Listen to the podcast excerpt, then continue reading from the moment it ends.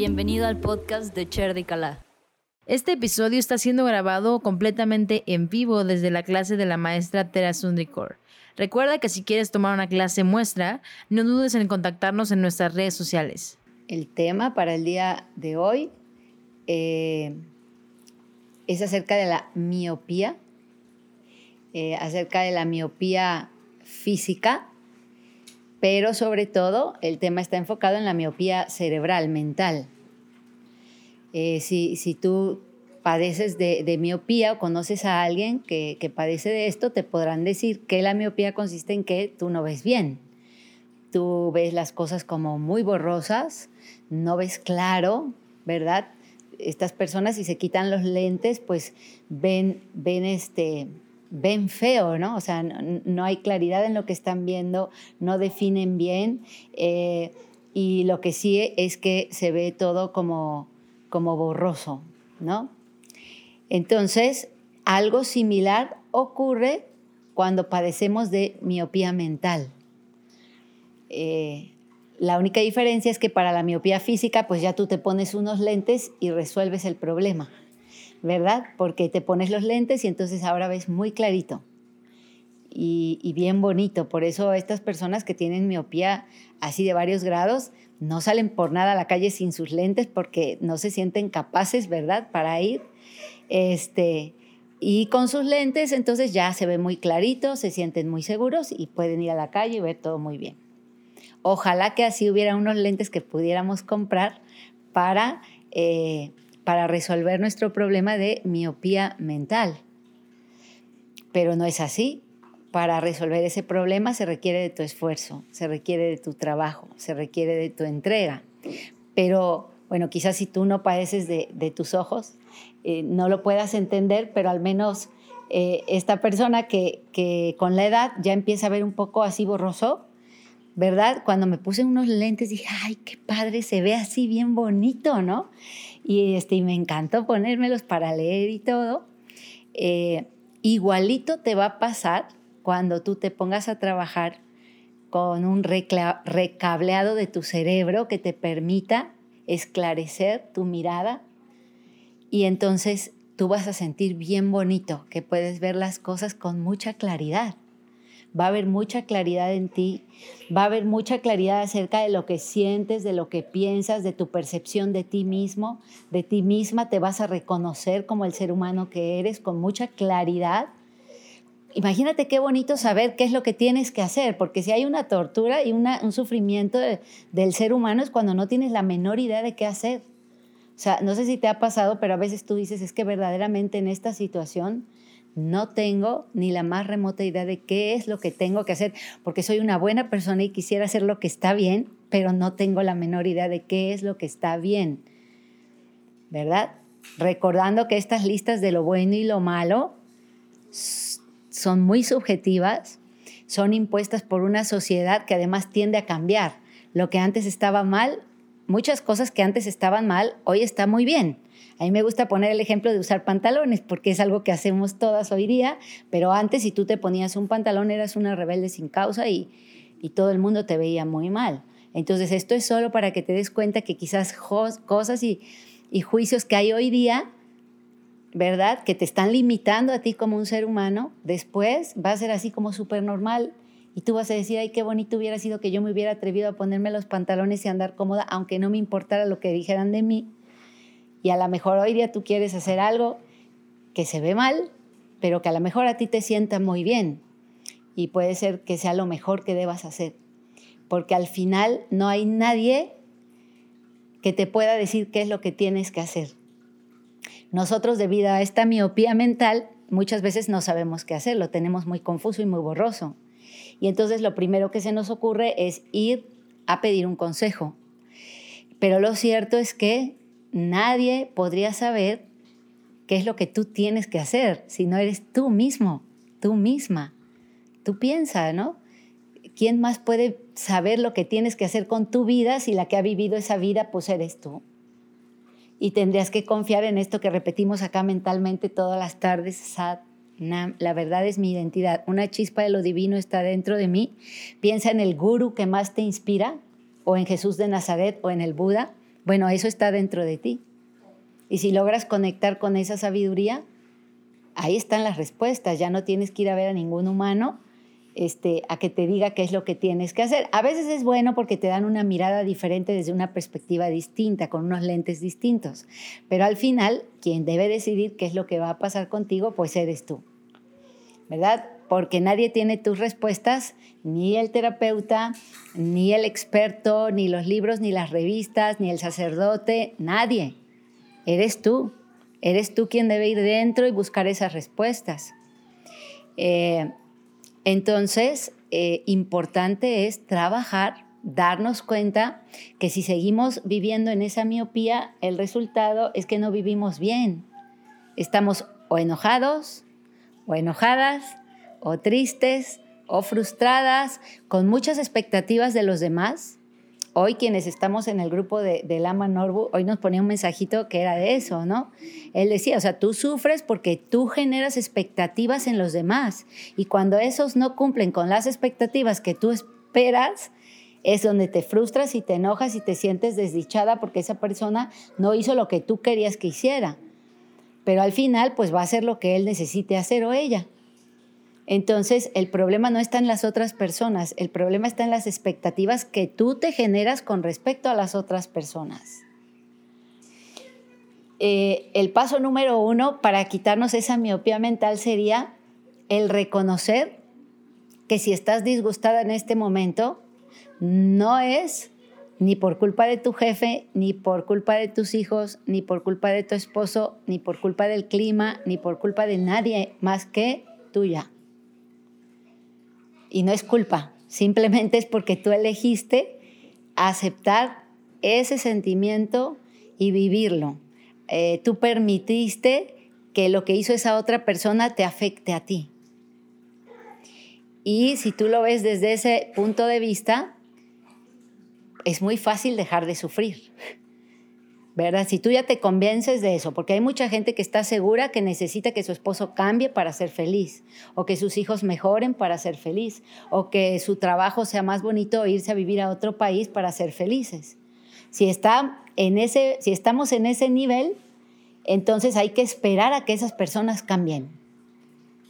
Y espérate sentado porque a lo mejor nunca va a pasar, ¿verdad? Pero entonces, si, si eso te lo está generando tus papás, que, no te, que te limitan y que no te dejan vivir, y que tienes que esperar que tus papás cambien. Y eso, pues, a ver cuándo va a pasar. Pero si tú sí te convences que la única persona que puede transformar tu vida eres tú y que tú puedes elegir que eso que hacen tus papás o tus hijos o tu esposo o tu jefe no te afecte, entonces ya tienes el primer paso resuelto y cubierto porque entonces depende de ti, depende de tu trabajo para resolver esos problemas eh, o esas situaciones, porque problemas no son, son experiencias, pero de ti depende. Depende de cuánto te estás entrenando para que eso que antes te molestaba hoy ya no te moleste. A lo mejor tú ya tienes esa experiencia y eso será muy bueno porque eso te puede motivar a seguir trabajando. Cuando algo que te molestaba mucho en alguien descubres un día que ya no te molesta. A lo mejor es algo chiquito porque siempre empezamos pues por lo pequeño y de ahí vamos creciendo hasta que grandes cosas que pudieran sacarte de quicio en otro momento de tu vida lo logras y lo trasciendes. Pero el paso número uno es saber que depende de mí. Si no te gusta el novio que tienes, no esperes a que cambie, cambia de novio. Eh, aquel que cubra con tus expectativas que, que, cubra con lo que tú quieres, ¿verdad? Porque pues ese pobre hombre, ¿por qué lo quieres cambiar si no tienes ese derecho para hacer algo así? Deja que esa persona sea como quiera ser y si tú no estás a gusto más, pues eh, para eso hay de dónde escoger, ¿verdad? Este, hay cosas, porque dirá alguien, bueno, pero yo no puedo cambiar tal vez el problema que está teniendo mi hijo ahí que hace falta aceptación total de lo que es. Para empezar, no es tu hijo. Ese es el cuento que estás viviendo en esta experiencia, en esta encarnación, pero es un alma que puede ser mucho más vieja que tú. Puedes haber sido tu abuelo en la vida pasada. Eso te hace tranquilizarte mucho y no querer gobernarle la vida y salvarle la vida porque él puede ser que vino en sacrificio a vivir lo que está viviendo para que tú aprendas. Y no es sacrificio tampoco, es por amor. Entonces ve lo grande, siempre ve grande a tu hijo. No que y si me muero, ¿qué va a ser de mi hijo? Créeme que contigo y sin ti tu hijo va a estar cumpliendo con el destino que eligió. Entonces eso te hace relajarte un poco. Eh, aquí lo importante es que confíes en ti, que vayas dentro, porque hoy día hay muchas personas incluso buscando en internet qué hacer. Sea, ya no van al terapeuta ni al sacerdote ni al maestro, sino en Google, ¿no? Bueno, yo lo leí en un libro y me dio mucha risa porque decía la mujer, ya cuando hice eso me di cuenta que toqué fondo, ¿no? Cuando le pregunté a mi computadora algo así como, ¿qué debo hacer si mi esposo me fue infiel, pero es un padre fantástico? ¿No? Y entonces se puso a revisar lo, lo que decían los artículos y ella dice, y fue súper frustrante y muy confuso porque además me decían cosas completamente distintas, ¿verdad? Este, y me dejaron peor confundida de lo que ya estaba, porque pues claro, las, eh, desde, desde lo tradicional, desde la iglesia, pues decía así como, salva tu matrimonio, quédate ahí, ¿no? Porque tenemos esa idea, salvar qué cosa, o sea, ¿por qué? ¿No?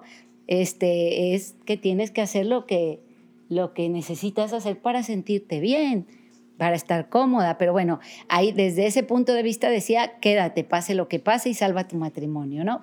Pero desde el grupo de las feministas decía, márchate inmediatamente y todo, ¿no? Desde, desde artículos que vienen de la buena crianza, pues decía, una buena madre pues se va a poner a pensar en lo que es mejor para su hijo. O sea, en otras palabras, quédate, ¿no? o, a ver qué haces, pero que tu hijo no la pase mal con tu decisión. Entonces, al final lo que ella dice es, pues no supe qué hacer porque todos me decían cosas distintas. Y entonces ella llegó a una conclusión, escribe en su libro, y es, me di cuenta que no puedo tener contentos a todos, que dependiendo de lo que yo haga, una gran parte va a estar en desacuerdo. Y dice, y eso primero me aterró, pero después me liberó mucho me tranquilizó porque supe que no puedo estar bien con todos. Y si de todas maneras voy a estar mal con un montón de gente, pues entonces voy a hacer lo que yo quiera hacer. Y eso es una gran reflexión. Es una persona común y corriente que escribió este libro y que dice, yo no sabía nada de meditación ni nada, pero después de llegar como a esa conclusión de que voy a estar mal con un montón, eso me calma porque haga lo que haga voy a estar mal con muchos, entonces voy a elegir hacer lo que yo quiera. ¿Qué quiero? Y entonces dice ella que eh, se le ocurrió porque amigas de ellas iban de ella iban a meditación y cosas así, le decían, ve a meditar. Y dice ella, a mí lo único que se me ocurrió es encerrarme en mi closet y empezar a, a no hacer nada. O sea, fue así como lo que le vino a la mente, como la corazonada, la intuición le dijo, quédate quieta. Porque a veces queremos estar haciendo cosas hablar con alguien, hacer algo, le damos vueltas al asunto, o sea, actuar, actuar. Y ahí lo que le llegó fue, quédate quieta, no hagas nada, para. Entonces se mete al closet, se queda ahí contenida, encerrada, ese espacio quizás le ayudó. De hecho, los, en la filosofía budista, cuando tú vas a meditar con ellos, te meten como en casitas muy chiquitas y cerradas y oscuras para que puedas, te da contención. Y a ella le funcionó meterse al closet. Y entonces dice que empezó a respirar, nada más, o sea, porque para hacer esto no se requieren de grandes técnicas milenarias ni nada, solo es quédate quieta y empieza a respirar.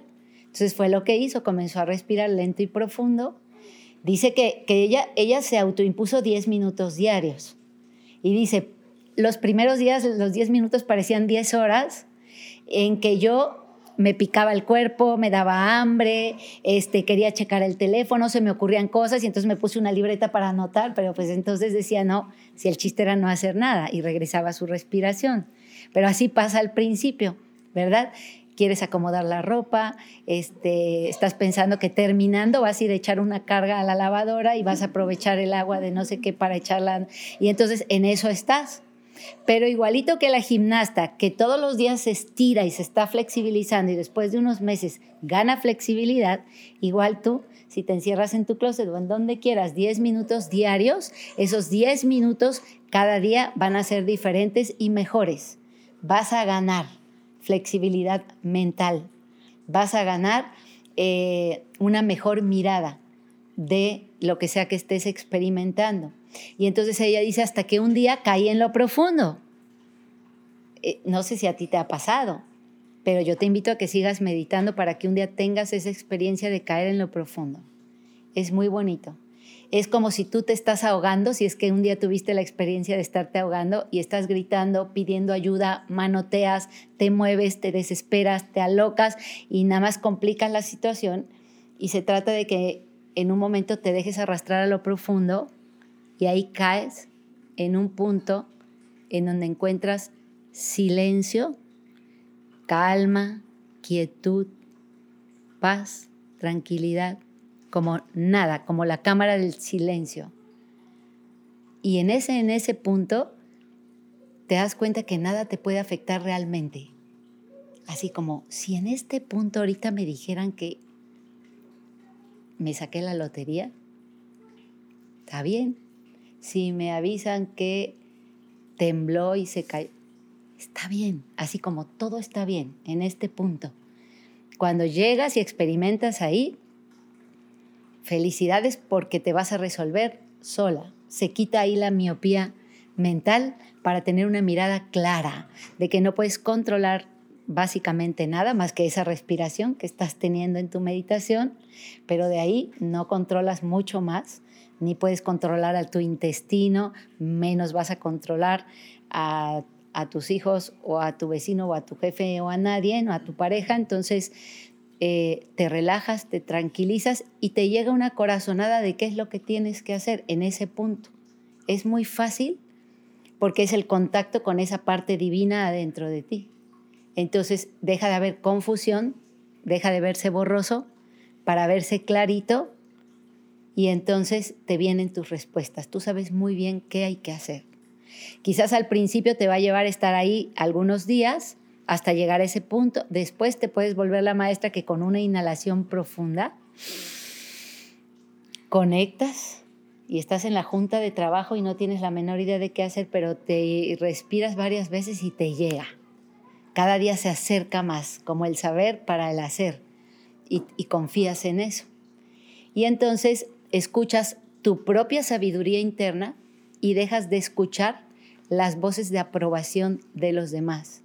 Porque al final tenemos esa añoranza, ya lo hemos hablado, esa añoranza de pertenecer, queremos ser aceptados, queremos ser queridos. Y a veces en ese proceso acabamos haciendo lo que otros quieren y acabamos viviendo nuestra vida como otros quieren.